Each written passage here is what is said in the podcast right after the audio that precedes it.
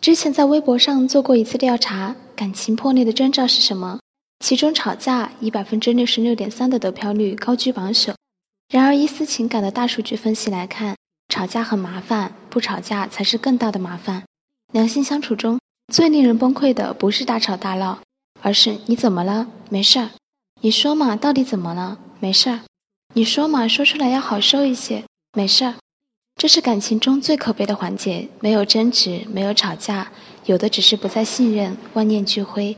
看似风平浪静，在亲朋好友面前依旧甜蜜美满，实则彼此都已经看好了一条退路，暴风雨一触即发。能够吵架，证明双方都还有沟通的欲望，想要把自己的想法传达给对方，想要改变；而一言不发，则是心灰意冷，不愿意再有过多的接触和交流。什么时候时间到了，就分道扬镳，各奔东西。